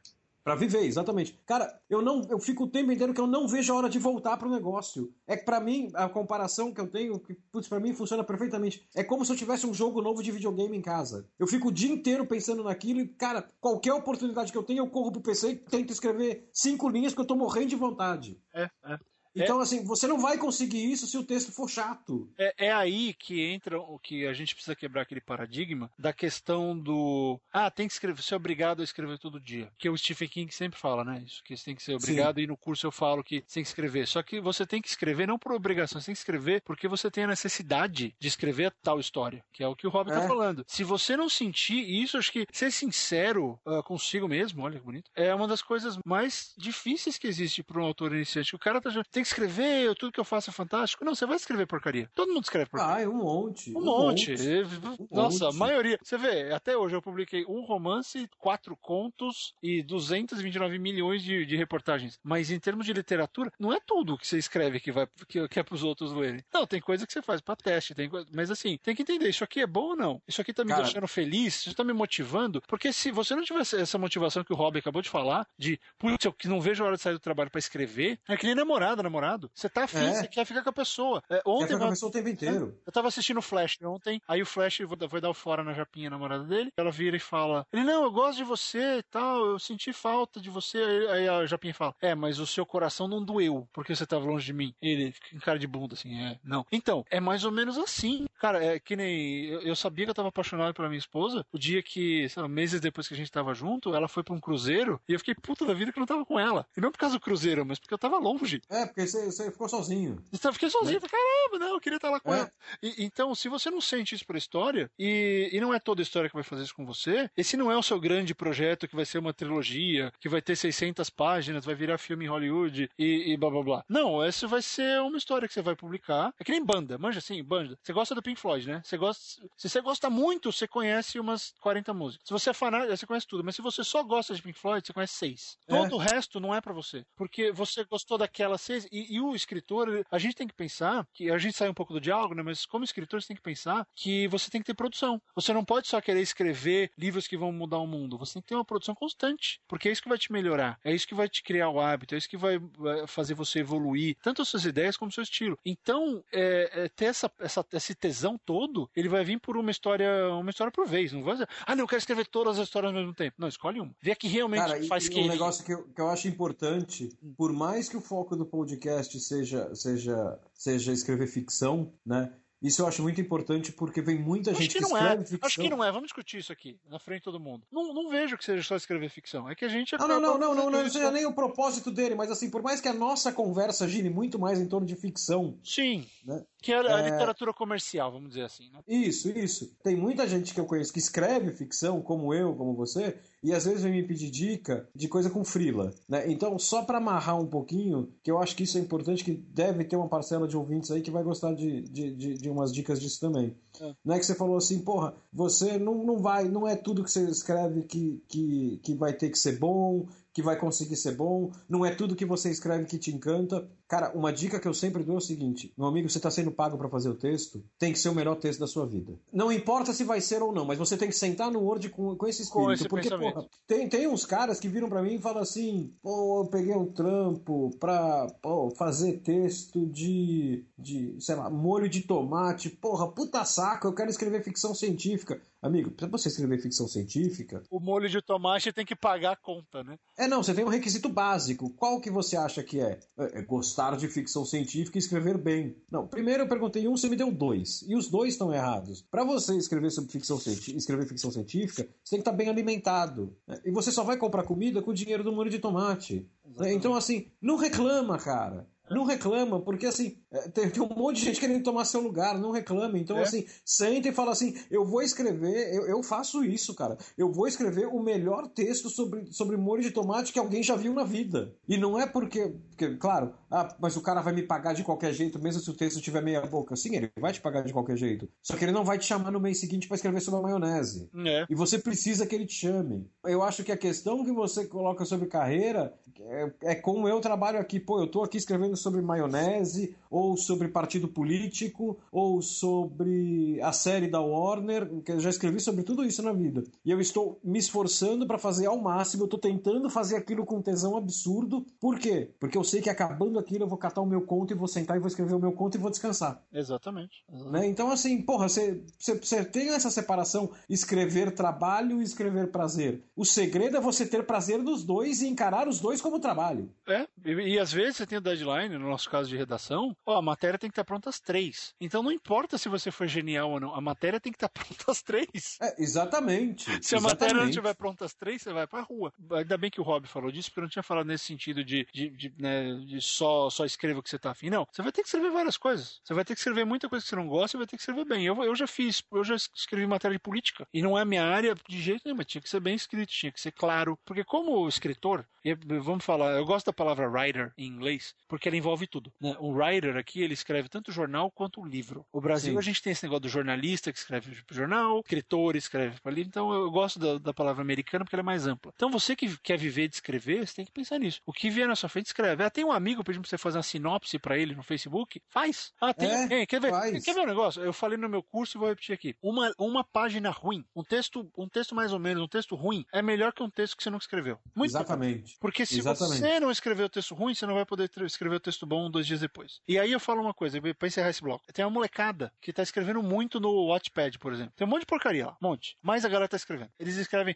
livros de 30, 40 capítulos, é tudo, é tudo igual que você já leu, tá cheio de erro, mas estão escrevendo. O que acontece com, essa, com, esse, com esse menino, com essa menina que, tá, que de 15, 16 anos tá escrevendo hoje? Tá escrevendo mal pra caramba hoje. Dá 5 anos pra esse cara. Vai estar escrevendo que nem um demônio. É, porque é um paralelo, né? Só pra, pra assinar embaixo aqui o que você tá falando. É como se fosse futebol, cara. É, se não treinar. Né? Você tá treinando, você tá treinando. Exatamente. Ah, mas não tem graça porque eu tô jogando, né? Pô, eu, eu queria jogar contra a Alemanha e eu, e eu tô jogando contra o time B do Mojimirim. Amigo, joga. É, Pega a bola e joga. Eu não ganho dinheiro porque o Guarani tá pra cair, então eu não quero jogar de graça. Joga de É. graça, você tem que jogar de graça. Quando você, quando o jogador de futebol, sei lá, eu, eu joguei bastante na vida, cheguei a jogar pela faculdade, fiz, fiz peneira, aquelas coisas todas. Você jogar de graça no campinho, ninguém te paga os primeiros 10 anos da sua carreira futebolística. Você tem que torcer. Então, se você não se esforçar pra escrever, há caminhos pra começar pago? Tem caminhos pra começar pago. Pode publicar na Amazon, pode publicar na Amazon, pode ganhar dinheiro. Você pode ser descoberto. Só que se você não estiver escrevendo, ninguém vai olhar pra você. Você não existe. Então, vamos, vamos fechar esse bloco e vou, vou deixar uma, uma, uma coisa no ar aqui pro, Ah. pros ouvintes. Cara, se vocês quiserem, eu, eu, eu faria isso com o maior prazer. Se vocês quiserem que um dia a gente grave um podcast, uma, uma, uma edição aqui do Gente que Escreve só sobre freelancer e escrever falar. pros outros profissionalmente, vamos, vamos. fala aí que a gente faz. E esse é um dos tópicos, até explicando, já que você tocou no, no ponto, Rob, explicando um pouco do que a gente não falou na entrada, né, sobre o que o podcast vai tratar. Mas vai ser um lance da gente, das nossas Porra, experiências. amigo, o podcast chama Gente que Escreve. Não, eu sei, mas É né, também- cara, ou é sobre o Chico Xavier ou sobre a escritor, porra. É, ou é sobre é. psicografia. É. E, e eu acho que esse podcast não é só pra quem quer escrever, mas também quem é curioso sobre a coisa, né? Porque é, é um ato que. É engraçado, né? Hoje em dia nunca se leu tanto na humanidade. Na história da raça humana. A gente nunca leu tanto como hoje em dia. Só que eu acho que nunca se escreveu tanto. O que, a única coisa ruim pra gente é que perdeu o valor, né? Ninguém mais paga o que se costumava pagar pra escrever, porque. Eu acho que a questão não é a questão não é o valor do, do o Tá, valor deixa eu reformular, financeiro. deixa eu reformular. A notícia perdeu o valor. Não, não, não, não. É. Eu, eu não, não, não, não tô discordando de você, eu só vou além. Então. Eu acho que pe- pegando como texto, desculpa, é que eu falei, eu vou além, e daí eu lembrei daquela bobagem do Chico Xavier. Deu deu um surto aqui. Enfim, va- vamos em frente, vamos em frente, vamos em Você frente. vai além ou você vai em frente? Vamos. Vamos em frente, não, vamos em frente. Né? Você falou assim, perdeu o valor. Eu acho que tudo hoje, em termos de conteúdo, perdeu um pouco do valor, né? E eu acho que isso é uma discussão muito mais ampla, só vou dar uma pinceladinha aqui, Hum. por causa do acesso. Né? Eu tava rapidinho, mudando totalmente a nossa mídia aqui. A gente, tava, não, é, um a gente não só. consegue Eu- fechar bloco nunca. não consegue, não consegue. Sinal que o bloco é bom. Sinal que o bloco é bom. vamos, vamos lá. É, O tamanho do bloco é o bloco que determina, que nem E, assim como dizia Yoda, diria Yoda. Vai, fala. Bom, vamos pegar disco, né? Bom, eu comecei a ouvir, eu adoro heavy metal, né? Eu comecei a ouvir heavy metal com 14, 15 anos de idade. Então, pô, eu queria um disco de, de, de, de- heavy metal, o que, que eu fazia? Cara, eu morava em Moema, eu tinha que atravessar a cidade com 15 anos de idade e até a galeria do rock. Sim. Né? daí eu tinha dinheiro, pô, era moleque, era um duro, eu tinha dinheiro pra comprar um disco, pô, às vezes tinha dinheiro pra comprar dois. Então o que, que você fazia? Você rodava a galeria inteira, ou às vezes eu não ia na galeria, eu ia na, na Woodstock, que ficava lá perto, que era fora da galeria, lá no Gabaú. Cara, você olhava a loja inteira, vamos pensar no Woodstock, era onde eu ia mais. Você olhava a loja inteira pra você putz, eu ficava na dúvida entre quatro discos e aí escolhia um e levava pra casa. É, e ficava Cara, se morrendo de vontade que- dos outros. É, e se eu ouvia aquele disco que você comprou, cara, a semana inteira você ouvia aquilo e lia as letras, e, meu. Então, assim. E quando não você- vinha encarte? E Não, quando não é. tinha letra? Puta que pariu.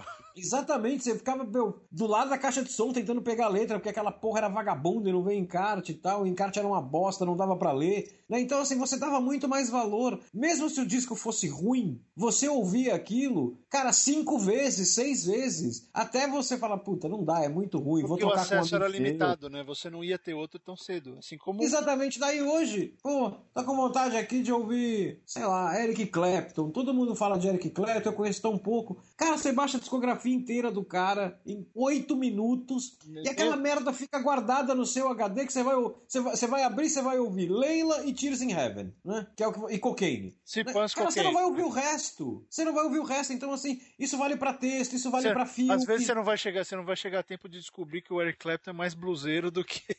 Exatamente, do que você, você ficou na, você ficou na fase rock dele ali, você nem chegou na fase blues dele. É. Né? Então, assim, é, eu acho que isso vale pra texto também. Né? É, eu É. acho que pra texto até um pouco menos. Né? Mas, pô, se você pegar todas as formas de conteúdo hoje, o acesso, puta, eu acho excelente você ter acesso a tudo. Tá? Só que eu acho que a gente ainda não tá sabendo usar direito isso. Sim, sim. Estamos num processo de evolução, né? Disso. E você pega a literatura, eu acredito que, por exemplo, quando a Jane Austen começou a publicar, você não tinha tanta gente escrevendo. Quer dizer, não tinha quase ninguém escrevendo o tipo de literatura que ela escrevia, para o público que ela escrevia, da forma como ela escrevia. Então, Sim. você. Olha, tem essa autora nova aqui. E, tipo, tinha d- 10 caras escrevendo que você tinha acesso ao livro. Então, vamos ler o que eles escreveram. Então, a maioria dos clássicos foram meio que forjados dessa forma, né? Não tô dizendo que eles sejam ruins de maneira alguma, são bons. Não, é. Só que, como eles eram os únicos que conseguiam ser publicados porque eles se destacavam em termos de qualidade, é- era aquilo que tinha pra ler. Então É. a, relação era, era outra. Né? E quer ver, vou dar um exemplo mais perto. Eu sou tão taradão por Star Wars que eu sempre gostava. E pergunta: o primeiro VHS de filme que eu comprei foi de Star Wars. Então eu assistia Claro. toda hora que eu queria. Então você ficava repetindo. A repetição traz um, um entendimento melhor, um tipo de. uma relação diferente. É, mas é que você só teve a repetição porque você foi na loja comprar. Sim. Porque hoje se você baixa o Star Wars, ah, deixa essa merda aí no HD, depois eu vejo. Uma hora que eu tiver com tempo eu vejo. Ah, é. Né? E você não vai ter tempo, porque, meu, primeiro dia é mais corrido. E segundo, tem oit- outras 88 coisas que você baixou que tá lá, ah, uma hora eu vejo essa porra Cara, com calma. como, como eu não baixo e eu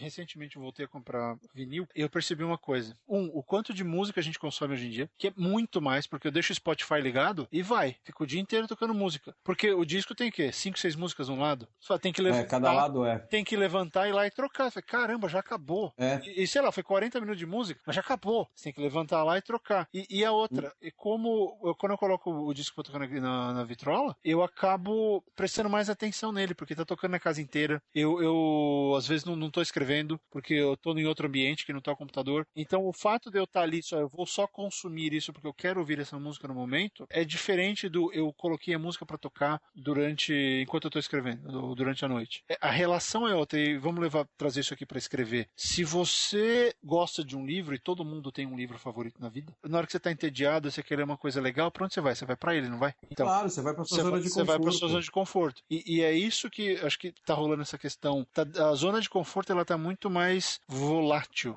Volúvel. Tá muito mais volúvel ultimamente, porque você gosta de um autor hoje, semana que vem apareceu outro, e apareceu outro, e de repente você tem 10 autores favoritos. E, e vamos já né, corrigir uma coisa: favorito é um só. É. Você gosta de um, você gosta de outro, mas o seu favorito é um. Favorito é só um. É, e por favor, não fique no Twitter. Você pode até ter 10 favoritos, tal, mas não conte pra ninguém isso. Né? Mas mesmo se você quiser falar sobre os 10, por favor, não fica no Twitter falando que cada um dos 10 é o melhor de todos os tempos. Isso é impossível. É, tem um que é o né? melhor. Os 10, os 10, dos 10, um só é o melhor É de pra todos isso os que tempos. existe o plural de melhores, está entre. É, um pô, que dos- é uma, é uma geração, é uma geração superlativa demais, cara. É, não, tudo, é o melhor genial, de todos os Tudo é tempos. genial. Tudo é genial, tudo Olha, é horrível. E aí, encerrando o bloco, uma vez eu ouvi que eu sou o melhor escritor brasileiro de todos os tempos. Eu falei, não, cara, desculpa, não, menos. Eu não sou, eu sou esforçado. Tem muita gente melhor que eu, tenho que comer muito É. feijão. Então, assim, é legal ter o envolvimento, mas também pensa, o superlativo, é, ele pode, ele tá te impedindo de ter uma relação bacana com algum autor o contexto e com o seu próprio leitor, né? São só, enfim, dois, dois escritores das antigas falando, e a gente tá migrando bem até, né? Rob. É, mas falando de coisa que a gente vê que é estranho. Para mim, sei lá, pro Rob, eu acho que o, o Iron Maiden é a melhor banda de heavy metal do mundo. E para mim, o Neil Gaiman é o melhor autor de, de ficção fantástica da atualidade. Então, por exemplo, são duas coisas que a gente sabe. E a gente fala e a gente não fica meio que mudando. Né? São os nossos favoritos porque sempre foram. É, e assim, se você chegar para mim e falar. Eu, eu, não acho Iron Maiden a melhor banda de metal do mundo, eu acho Black Sabbath. Eu vou virar pra você. Você acha? Mas, mas, mas você acha não, não, ok, ok. Ah, ok, sim. É, tipo, eu não, eu, não, eu não vou bater boca com você como se faz hoje. Ok. Mas fica sobre superlativos, então. vamos, vamos fechar o bloco com uma dica para texto sobre superlativos, né? Já que aqui a gente caiu nisso. A gente fecha o bloco, a gente vai falar de música no bloco 3. Eu vou falar de música, o Barreto vai falar de outra coisa. E sim, isso continua sendo um podcast de escrita. Enfim, fica uma dica de superlativo que você pode levar para sua vida, inclusive, não só para texto. Se tudo para você é superlativo, no seu texto ou na sua vida, tudo é o melhor de todos os tempos, tudo é o melhor da história. No quinto superlativo, ninguém mais acredita em você. Você já perdeu sua credibilidade. Tchau. Tá? Vamos fechar o bloco? Vamos fechar o bloco. A gente já volta.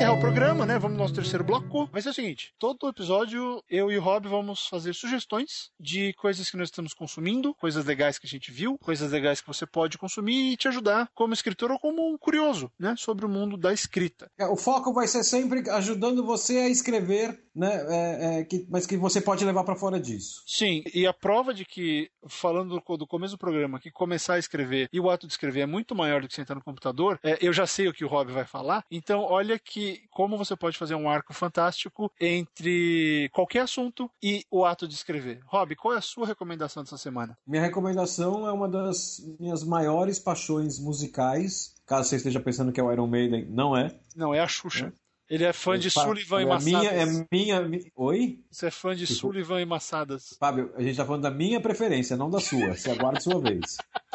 A, a minha é o seguinte, pessoal. ok, eu mereci. Pediu.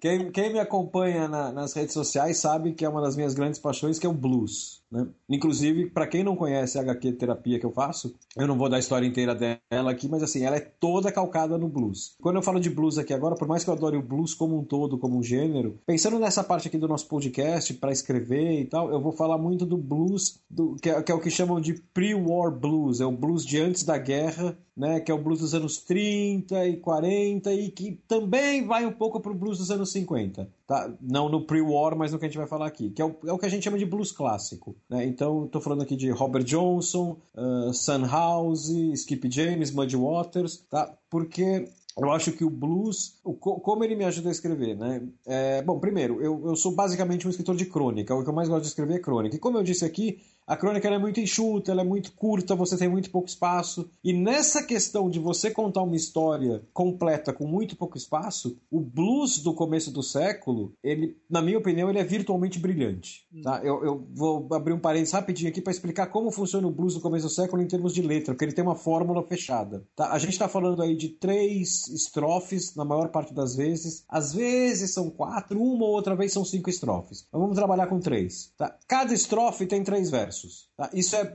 99,9999% das músicas de blues dessa época são assim. Cada estrofe são três versos. Vamos chamar de verso A, B e C, tá? Então a gente tem nove versos, três em cada estrofe.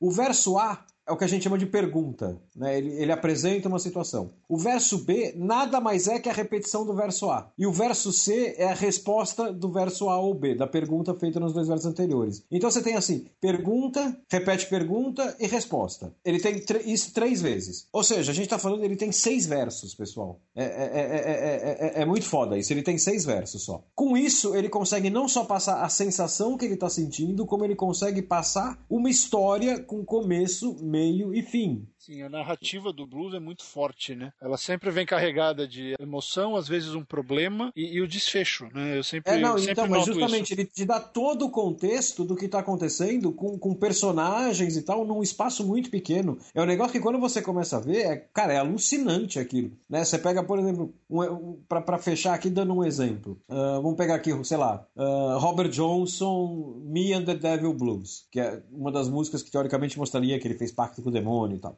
Né? O primeiro verso é... Hoje de manhã alguém bateu na minha porta. Aí o segundo verso repete, né? Hoje de manhã alguém bateu na minha porta. O terceiro verso do primeiro estrofe ele fala assim: E eu disse, Olá, Satã, acredito que é hora de ir. Cara, ele já te deu toda a situação inteira. É que nem aquele negócio da crônica que eu falei lá atrás, do uhum. puta que pariu você, Marcelo. Ele já deu a situação inteira, que é assim: eu estou na minha casa e o demônio veio me buscar. Acabou. Primeiro já me, já me disse: um, eu mereço, ele merece. Dois, ele tá ligado que vai acontecer. E três, que diabo vai acontecer ali, né? Literalmente. Não, e o lance dele merece, cara, ele tem um conformismo na coisa que o verso original é assim: And I say hello, Satan, I believe it's time to go. É. Né? Ou seja, ele já está conformado, ele sabe que o demônio vinha buscar. Você já entendeu toda a situação e você já entendeu, inclusive, como ele se sente a respeito daquilo. É, Cara, tá em duas frases. Deu, né? É, deu. Exatamente. Em é duas frases. É. E aí, quando você para pra pensar, cara, eles eram virtualmente semi-analfabetos, todos eles. É, o Johnny Hooker, que é um pouco depois, mas ele começa com essa fórmula, ele é um cara que. Eu, uma vez eu li uma, uma mini biografia dele aí, então. E na primeira vez que ele gravou, isso a gente deve estar falando aí. Esse, de... esse monstro no som do Rob Gordon é ele se mexendo no sofá. Ah, vocês desculpem. Toda hora. Eu li uma, uma mini biografia do Johnny Hooker, então na primeira vez que ele grava, isso, putz, eu não lembro agora, não, não tenho como procurar aqui, é 46, 48, por aí. Aí tinha um depoimento do cara da gravadora que, do cara do estúdiozinho ali que gravou ele, né? Falando que, pô, daí a gente assinou o um contrato com ele ali e tal, e deu para ver que ele era semi-analfabeto ali, ele era um analfabeto funcional, ele mal sabia escrever o próprio nome. Isso ficou claro quando a gente montou o contrato ali, ele não sabia o que estava escrito no contrato, ele não conseguia ler. Daí a gente ficou meio com o pé atrás, daí fomos gravar. Gravamos, ele tocou uma música, e a música tem uma letra nesse esquema, né? Pergunta, repete pergunta, resposta, uhum. e vai descendo as estrofes. E ele gravou tal, e o cara falou, pô, e a letra do cara era genial tal, né? Só que a gravação a gente sempre faz uma outra pra, pra ter de reserva tal. Daí a gente chamou ele e falou: olha, a gravação ficou muito boa, mas vamos gravar mais um take pra ter aqui e tal. Ah, então liga aí que a gente grava outro. Ele gravou a mesma música com outra letra completamente diferente, que contando outra história e fazendo sentido. Cara, e daí o cara falou: cara, eu fiquei bobo, ele não sabia escrever o próprio nome e ele compunha aquilo enquanto tocava. É, ele compunha isso... na hora, é que nem aqueles repentistas lá do Nordeste. Sim, sim. E aí volta a questão do como começar a escrever, que é contando história e falando, sabe? Isso é fundamental. Se você não souber, às vezes você pode ser tímido, mas se você não souber trans transmitir a sua história, e era o que eles faziam, né? Isso é que é. é, é. Uma vez eu já ouvi um imbecil dizendo que, que repente cordel não era, não era cultura. Eu falei, cara, vá merda, sabe? Cara, cara que faz cordel, é, que faz repente, coisas, eles são geniais. Aquilo é uma das coisas mais brilhantes que eu vi na vida. É. Mas então, fechando aqui na parte de escrever. Pessoal, se tiverem oportunidade, pega aí um disco de blues. É, pô, qual, é, é, é difícil de ouvir. Se você nunca ouviu, é difícil porque ele é acústico, é uma gravação dos anos 30, é violão e voz, mais nada, né? E, e assim, o cara grita, não é um negócio que você está acostumado. Mas quando você passa por essa barreira, pega, tem, se você tiver curiosidade, é, é um lado bom do acesso, né? Entra na internet, pega a letra da música e tenta identificar a história que ele está contando ali. É, e qual disco, Rob Gordon? Ah, vai no Robert Johnson. Vai no Robert Johnson, Complete Records of Robert Johnson. Pronto. Tá é, que lá tem todas as, as, as músicas dele. Bacana. As que ele gravou. Bacana. Eu já ouvi é... muito Robert Johnson, mas com certeza ouvi bem menos que você. Cara, então dali você consegue enxergar aquilo tem um poder de síntese. A letra daquela música, ela tem um poder de síntese. Putz, eu, eu acho que não foi igualado até hoje. Eu tô ouvindo uma música recentemente, agora eu não lembro o nome da banda, te juro, mas a música chama I Killed Robert Johnson. Ah, depois eu procuro aqui pra ver. Não é, eu te mando, eu até coloco o link aí pro pessoal ver também, mas basicamente é uma banda que é, é meio, meio blues moderno, mas com uma pegadinha um pouco de rock, e basicamente conta a história de, de uma banda de blues que, que tava se reunindo e aí o, o, o, cara da banda matou o Robert Johnson porque ele deu em cima da mulher dele. E... É, que é a, é a versão mais aceita da morte dele. É, exatamente. Então a música é sobre. É sobre a fala morte... algo sobre. Fala algo sobre o uísque envenenado, não? Fala, fala vários nomes de bluseiros, é muito engraçado, a música é muito Não, não, mas sobre cachaça, sobre uísque, uma garrafa de uísque envenenada. Fala, fala, fala, fala, fala. Porque essa, essa é a versão aceita pelos mortais, né, descontando todo o lance de pacto com o demônio e tal. Que ele mexeu com a mulher, ele tava tocando num bar, ele mexeu com a mulher do dono do bar. Tem um outro bluseiro, o Sonny Boy Williamson, que parece que estava junto. E, inclusive na música fala, mesmo o Sonny Boy Williamson não conseguiu, não conseguiu salvar ele. Exatamente. Que daí foi o seguinte: eles deram a, a, a o, o, Robert Johnson mexeu com a mulher do dono do bar. Aí quando chega a bebida, ele tá tocando, os caras serviam bebida, o cara deu um uísque aberto pro Robert Johnson. E daí o Sonny Boy Williamson falou: não toma essa porra que tá aberta. Né? Nunca toma uma garrafa que tá aberta. Daí o Robert Johnson ficou puto, mandou o Sonny Boy Williamson é, se fuder e me dá outra garrafa aí. Veio outra garrafa aberta e ele bebeu aquela merda enquanto tocava, e aquela porra tinha estricnina até o gargalo ali. Daí ele morre três dias depois. Pois é. Agora, o fato, curiosidadezinha histórica, o fato do Sonny Boy Williamson não dizer, estar junto não é 100% certo que o Sonny Boy Williamson era mentiroso pra caralho.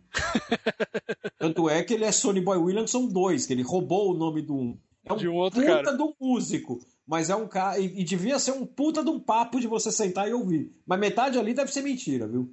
Com certeza, com certeza. Vamos então, para a tá sua recomendação? É, vamos para minha recomendação. A minha recomendação é um outro podcast. Veja só que fantástico. Até contando um pouquinho da história, o Gente que Escreve surgiu por algumas razões. A primeira delas é que eu, eu tava querendo, tava enchendo o saco do Rob Gordon há uns quatro anos pra gente fazer alguma coisa. Mas esse infeliz, ah, não tem microfone, né? Não dá, ficava arrumando história. Ficava não tem tempo, cara. É, eu também não, mas estamos aqui, pronto, deu, deu. Então eu fiquei enchendo o saco dele anos e anos e anos. Mas foi até bom, porque eu não tinha o formato certo. Eu não tinha o formato certo pra gente poder falar. Tinha falado de cinema, né? A gente tinha. Porque nós dois somos completamente tarados por cinema. Eu adoro ficção científica, o Rob adora Bang Bang. É... Bang Bang, cara? Porra! 15 anos que o cara não aprende a western. É, bang Bang! E ele fica, ele fica assim há 15 anos. Então. É, então, assim, eu gosto de Bang Bang, Fabarreta adora filme de navinha, pronto. Filme de navinha, pronto. sempre assim. Ah, mas o que acontece? Eu queria muito fazer alguma coisa com ele. E eu não tinha o formato, não tinha. Calhou que nós dois, a gente acabou seguindo caminhos diferentes na carreira. Ele foi mais pra crônica, eu fui direto, eu fui pras navinha. Embora eu não, nunca escrevi, até hoje eu não escrevi nenhum texto de navinha, acredita? Preciso escrever não. navinha. Não, nunca escrevi. Porque eu tento fugir, sabe? Eu tento fugir do, do clichê de falar, pô, só vai escrever navinha. Então até hoje eu não mexi com navinha, posso mexer eventualmente. Ah, mas enfim, eu queria achar um formato, não tinha um formato. E aí comecei a carreira de escritor, o Rob também, e a gente foi, foi seguindo, a gente ficou um tempinho até sem se falar muito. E coisa de quatro meses, nem isso, eu descobri um podcast descobri um podcast chamado Script Notes. O Script Notes é um podcast feito pelo John August, que ele é um dos roteiristas mais bem-sucedidos aqui de Hollywood. Ele, escreve, ele escreve muitos dos roteiros do Tim Burton. Então ele escreveu Frankenweenie, ele escreveu Big Fish, que eu acho que é das, um dos melhores roteiros já filmados na história do cinema, porque é um roteiro primoroso. Ele é, enfim, para você assistiu você sabe que é, mas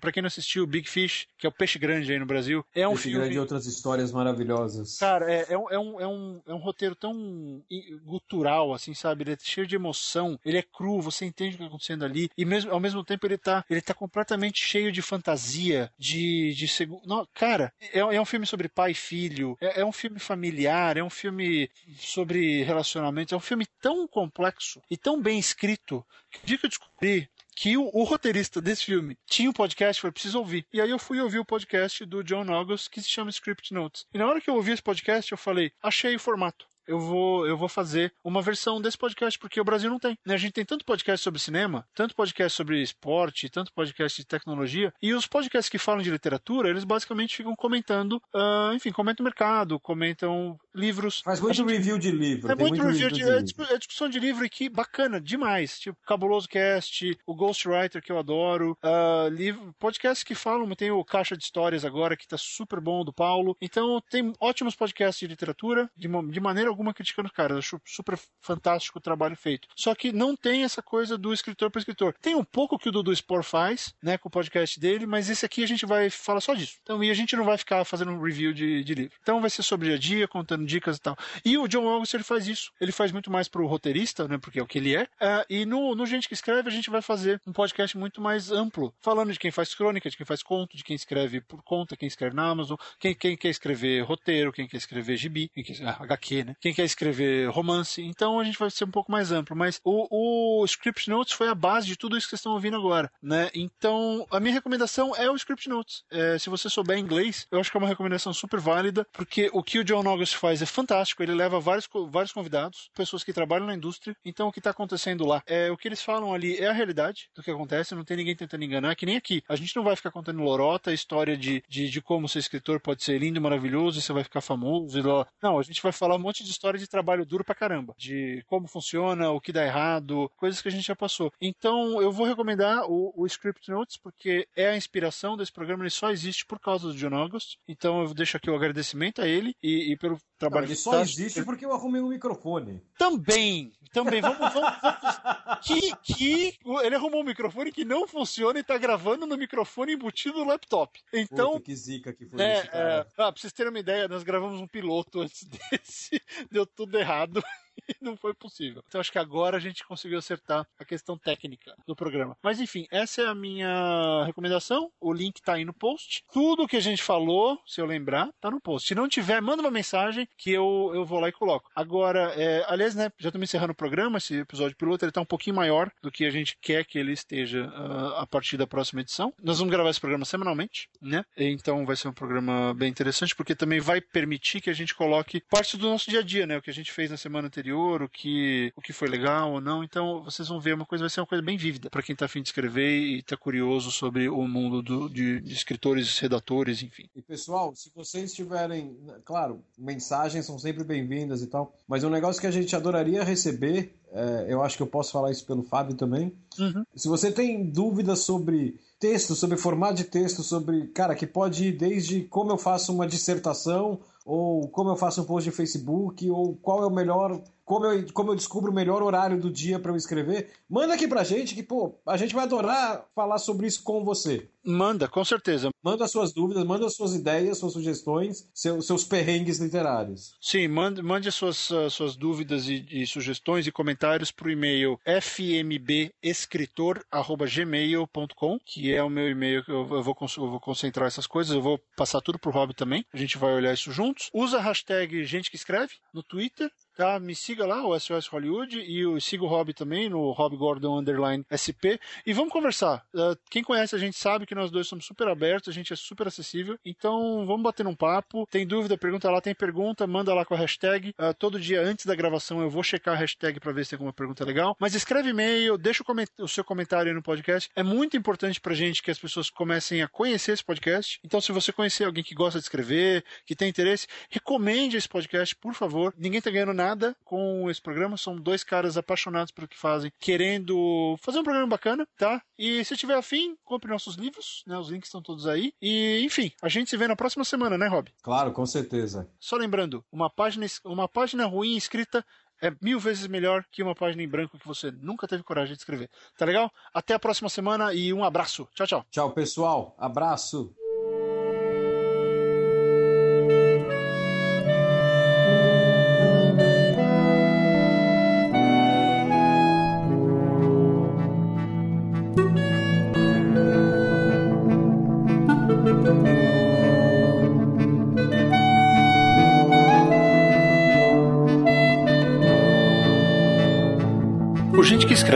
Apresentação de Fábio M. Barreto e Rob Gordon. A trilha sonora de Daniel Bellieni e a edição é de Fernando Baroni.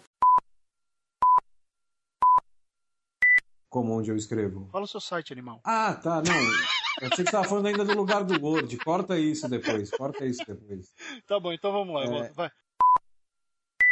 Então vamos lá. Eu vou cronometrar aqui. E ó, vamos tentar fazer isso em 15 minutos, por favor, porque já tem 40, então na hora que ele tirar vai sobrar meia hora. Bicho, se você pegar a gravação aí, você falou muito mais que eu. Então não, eu não tô falando pra você, Rigor, tô falando. Não, não, então, fa- fala isso pra você, porque eu tô de olho aqui no reloginho do PC. Então tá bom, eu vou ficar de olho aqui no relógio também. Tá, também me lembra então, porra. Eu não posso, porque se eu digito você briga comigo. Não, interrompe. isso, isso, isso é outtake no final, com certeza. E sim, continua sendo um blog de escrita. é, Mas assim, a dica de. Oi? Podcast, não blog. Isso. A gente tá isso. falando. Isso, continua sendo um podcast de escrita. Baroni, resolve esse pedaço aqui, por favor. E